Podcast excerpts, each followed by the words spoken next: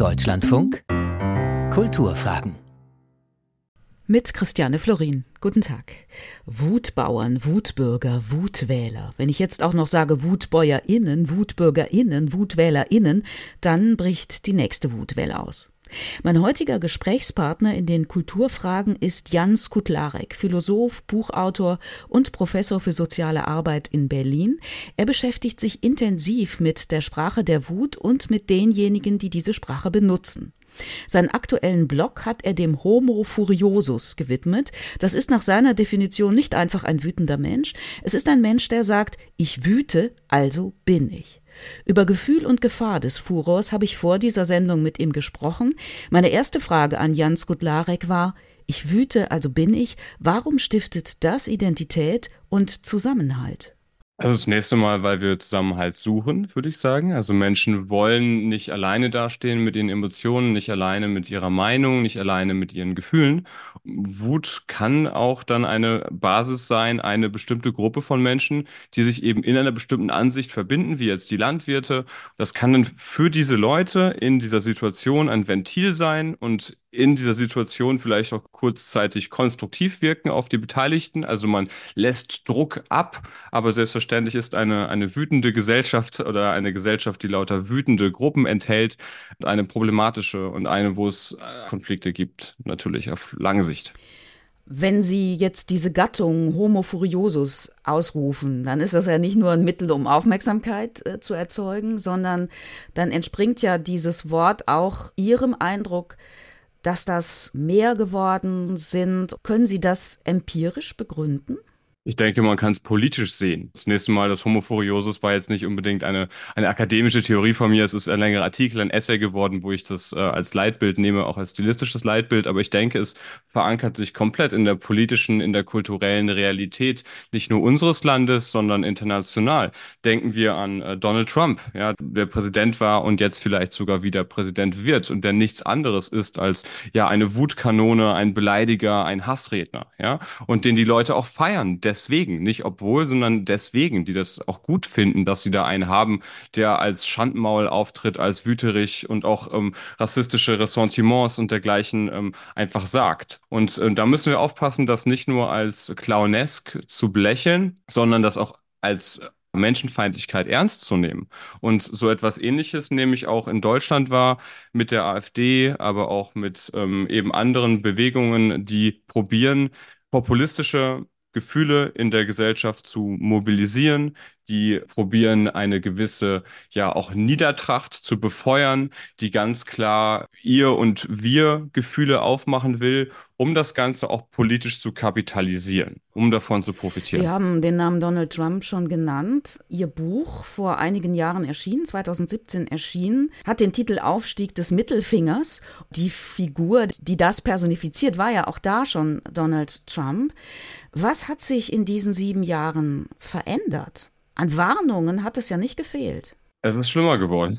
Das, was damals neu war, das, war, was vielleicht auch schockierend war, äh, also dass wir es mit politischen Figuren zu tun haben, die äh, jegliche Grenzen des Anstands absichtlich sprengen, um äh, mediale Aufmerksamkeit zu erzeugen, um in einem Diskurs stattzufinden, um eben auch rassistische Narrative zu verbreiten, das ist eigentlich schlimmer geworden. Damals wie heute waren es die sozialen Netzwerke, in denen Trump und Trumpisten und Populisten, Rechtspopulisten agierten Sie sind es auch heute. Aber das politisches Sprechen, politisches Streiten und Diskurs mal konstruktiv, mal destruktiv online stattfindet. Das ist genauso heute so wie vor sieben Jahren. Aber ich würde sagen, der Ton ist noch rauer geworden, die Stimmung ist noch gereizter geworden und eben einige Menschen sind noch wütender geworden. Bei Pegida-Demonstrationen wurden schon vor Jahren Galgen damals mit Angela Merkel durch die Straßen getragen, also Galgen, an denen Angela Merkel hing. Jetzt waren auch wieder Galgen zu sehen, da hingen dann Ampelpolitiker dran. Ist das für Sie Gewalt oder kann man sagen, na ja, in der politischen Auseinandersetzung, gerade auch in der Spitzenpolitik, da muss man sowas aushalten?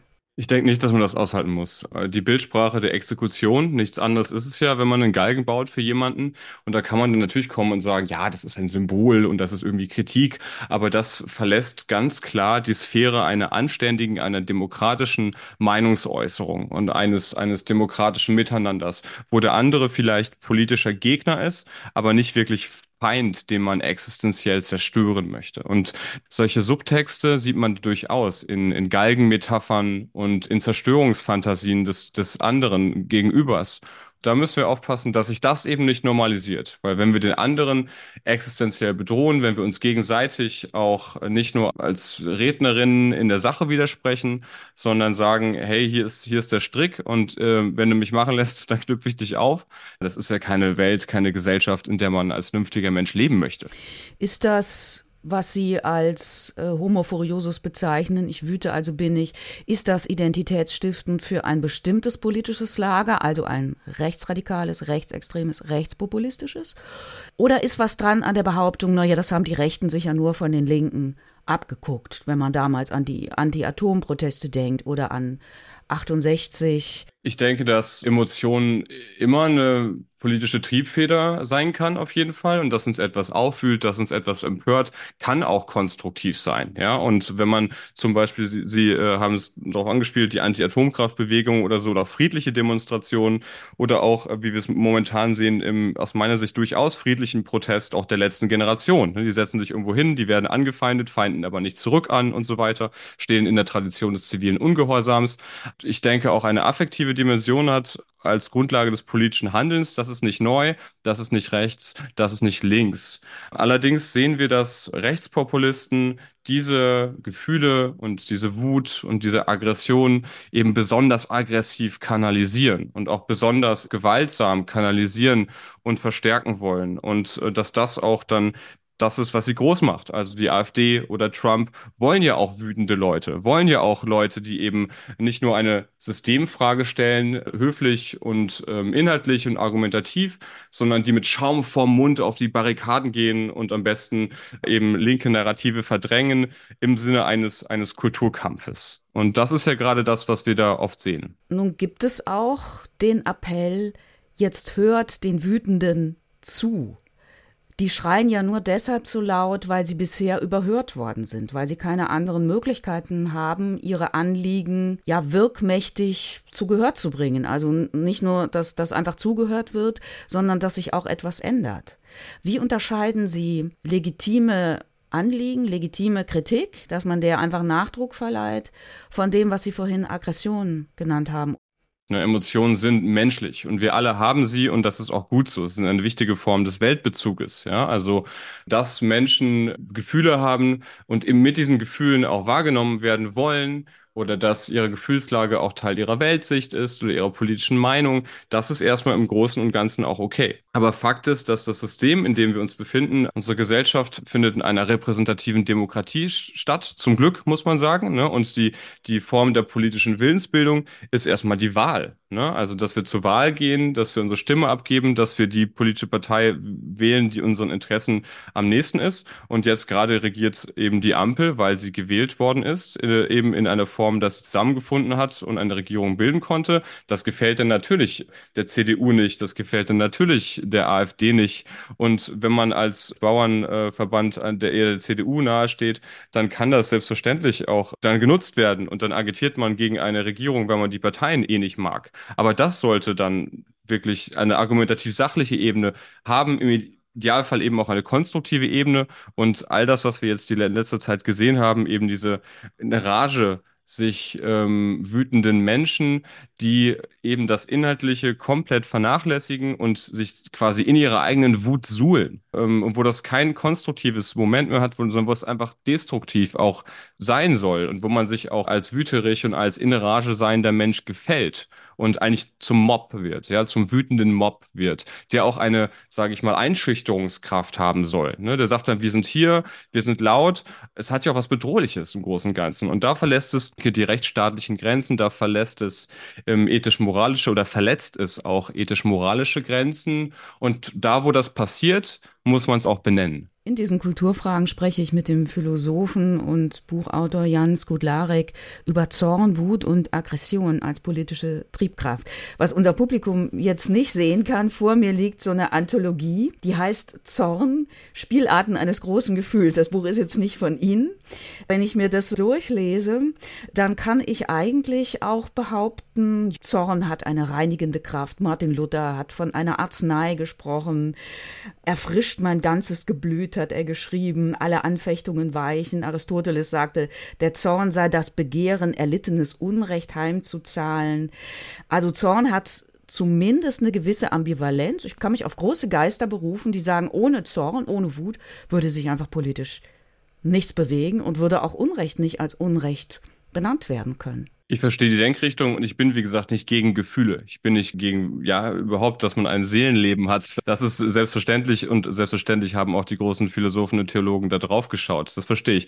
Und man hat auch bisweilen selbstverständlich Grund, wütend zu sein. Ja, also jetzt die Landwirte zum Beispiel, da ist viel im Argen. Da ist in den letzten Jahrzehnten ganz viel schiefgelaufen in der Landwirtschaft, in der deutschen, aber auch international. Ja, es, wir haben ein Höfesterben. Die kleinen Höfe sterben, die äh, großen machen Profite. Es wird subventioniert subventioniert, aber vielleicht auch nicht immer gerecht oder auch nicht durchweg nachhaltig und so weiter. Und wir sind auch gerade in einem ganz großen Umbruch, in einer großen, ja auch nachhaltigen Transformation des Wirtschaftens und des Kulturlebens und das verunsichert Menschen auch.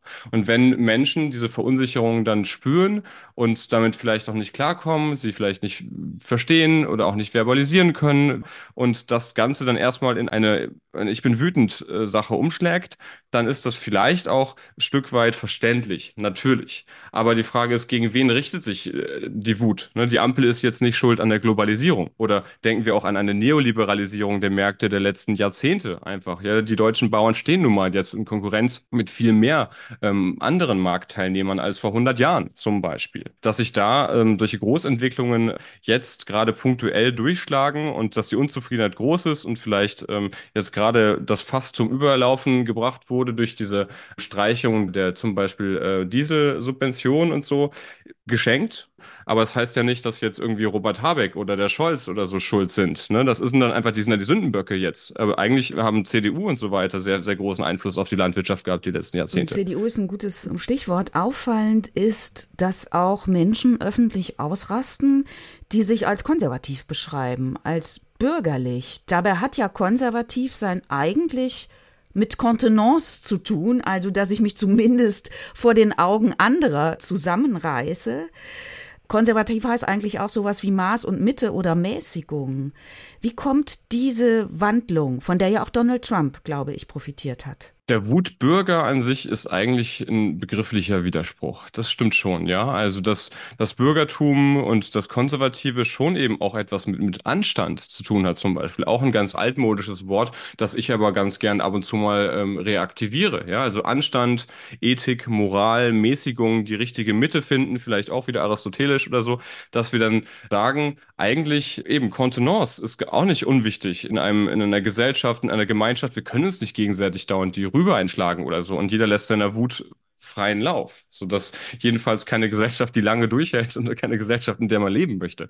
Dass das jetzt so, sage ich mal, populär geworden ist, dass ihm quasi alles platzt und man quasi seine Wut äh, hinausschlagen lässt und dass Donald Trump und, äh, und die AfD und dergleichen so eine Ventilfunktion haben für manche, manche Menschen, da würde ich sagen, es ist eine verirrte, eine irrige Ventilfunktion. Danach wird nichts besser. So, man kann natürlich, wenn man Kopfschmerzen hat, vom Balkon springen, da sind wahrscheinlich die Kopfschmerzen weg weg. So, ne? Aber das ist nicht die Lösung, die, die wir suchen können, als auch als Gesellschaft jetzt mal so als Analogie gesprochen. Da wird das Feuer mit Benzin bekämpft. Wir haben in dieser Woche durch das Recherchenetzwerk Korrektiv erfahren, dass sich in Potsdam AfD-Politiker, Vertreter der Werteunion, Geschäftsleute mit dem rechtsextremen Theoretiker Martin Sellner getroffen haben und dass dort regelrecht Deportationspläne entwickelt wurden. Also das, was Sie am Anfang menschenfeindlich genannt haben, dass Gruppen ausgerufen werden, die zu Feinden erklärt und bekämpft werden, die weg sollen. Das scheint als Plan ernsthaft in Erwägung gezogen zu werden, auch von Menschen, die sich nach außen bürgerlich darstellen. Wie deuten Sie das, was da in Potsdam laut Korrektiv geschehen ist? Ich benutze diese Begriffe wie Rassismus und Menschenfeindlichkeit und dergleichen auch eben deswegen gerade gezielt und bewusst, weil ich denke, dass es keine besseren Begriffe gibt, genau solche Gedankenwelten zu bezeichnen. Das sind rassistische, es sind menschenfeindliche, ähm, ausgrenzende, diskriminierende Gedankenwelten, die allem gegenüberstehen, wofür unser Rechtsstaat steht, wofür unsere pluralistische Gesellschaft auch steht. Ich finde es richtig, dass wir jetzt dieses Geheimtreffen, dieses konspirative, rechtsextreme Geheimtreffen, an dem, wie Sie schon sagen, auch Menschen teilnehmen, die sich vermeintlich aber wahrscheinlich nur vermeintlich eben in einem falschen Selbstverständnis äh, noch als bürgerlich verstehen. In Wahrheit sind es Extremisten.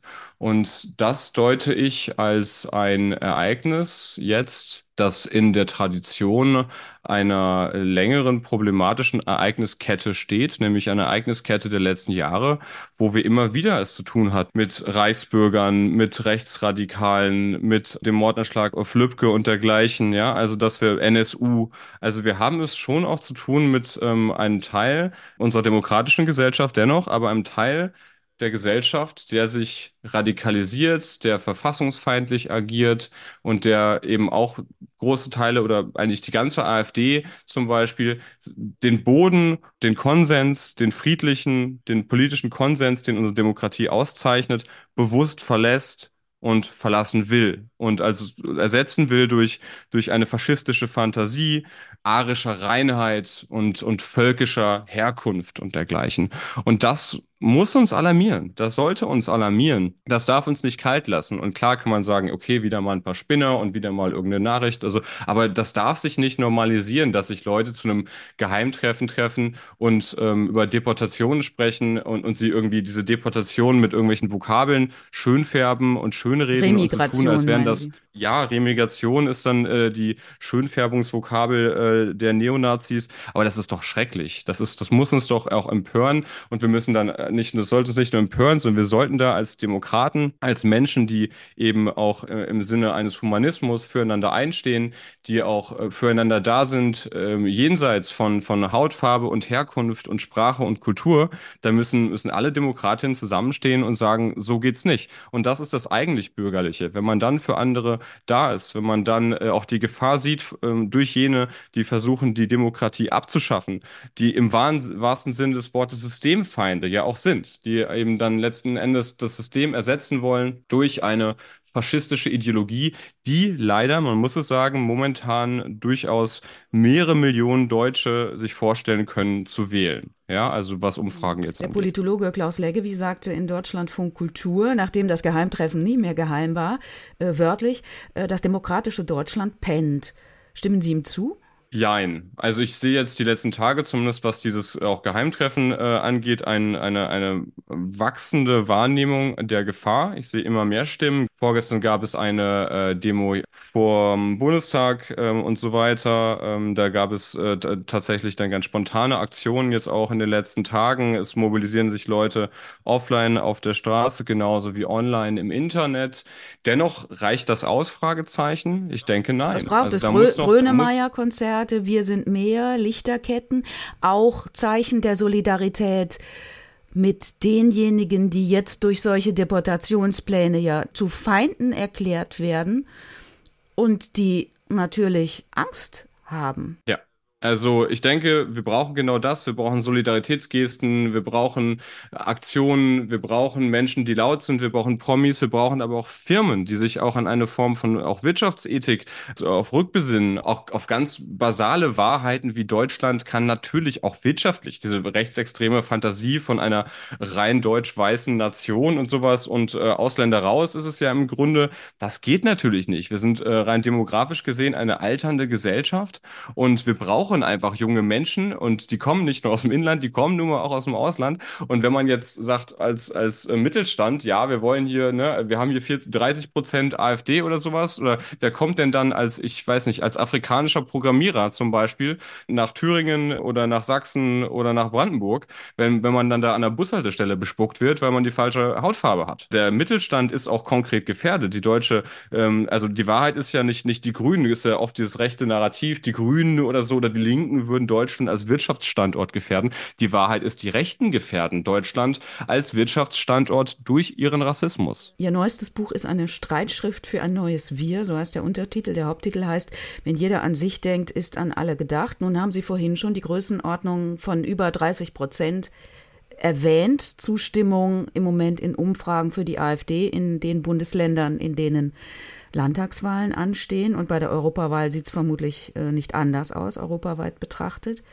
Wer soll denn dieses neue Wir sein, wenn wir von solchen Größenordnungen sprechen? Zunächst einmal haben Sie gerade unabsichtlich ein wichtiges Wörtchen unterschlagen. Der Titel ist, wenn jeder an sich denkt, ist nicht an alle gedacht. Sie haben das ist an alle gedacht, glaube ich, gesagt.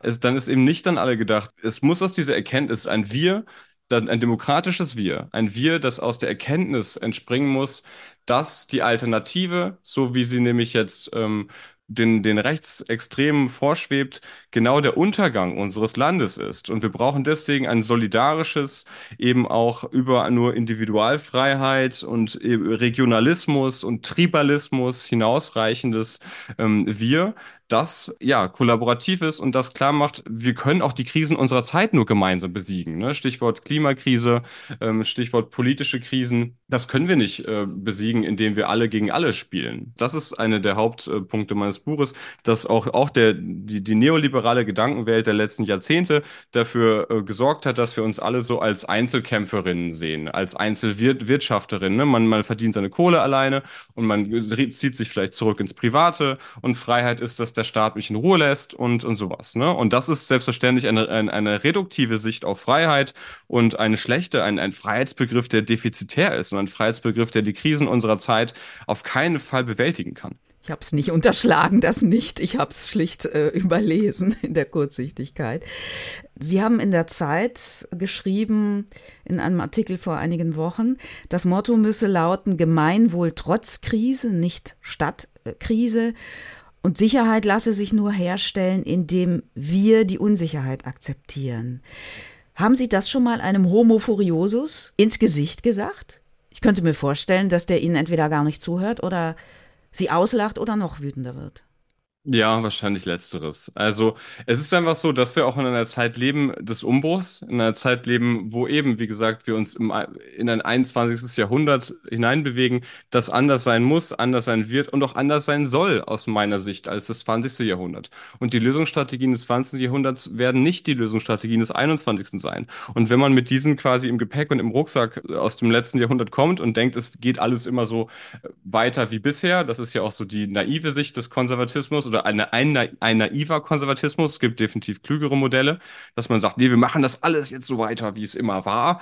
Nee, wir sollten, auch das ein Gemeinplatz, aber ein wahrer, wir sollten Krisen und mögliche Umbrüche auch als mögliche Umbrüche zu einer besseren Welt hinsehen. Ne? Wenn sich etwas verändert, wird es nicht zwangsweise schlechter. Das ist ja gerade der Alarmismus, von dem auch zum Beispiel die Populisten profitieren.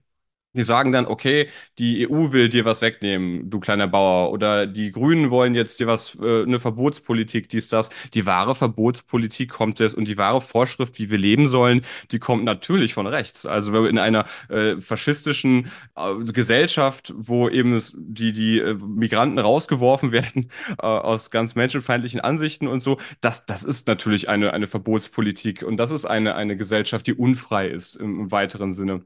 Und wir sollten dementsprechend diese politischen Vorstellungen entlarven, wo sie sind. Und wir sollten nicht in einen Pessimismus verfallen, wir sollten nicht in einen Alarmismus verfallen, wir sollten uns nicht von den Angstmachern eben scharf machen lassen, sondern wir sollten daran glauben, dass wir gemeinsam diese Probleme haben und sie auch nur deshalb gemeinsam lösen können. Und ein konstruktives Arbeiten, ein sachliches, ein nüchternes, ohne sich gegenseitig die Körper einzuschlagen, das wäre wünschenswert. Erfahrungsgemäß erreichen solche Appelle aber nur diejenigen, die das ohnehin schon denken die Gefahr besteht, ne? also ein Preaching to the Choir, sagt man ja manchmal, dass diejenigen, die eh schon konvertiert sind, äh, dann jubeln und zuhören. Aber ich glaube nicht, dass es ausschließlich so ist. Ich denke, wir sollten ähm, Visionen einer guten, einer konstruktiven, auch einer nachhaltigen Gesellschaft die aus meiner Sicht ja auch alternativlos ist. Wie gesagt, ne, die, die Klimakrise schreitet fort. Wenn wir weiter so wirtschaften wie bisher und sich nichts ändert, dann werden die Probleme größer.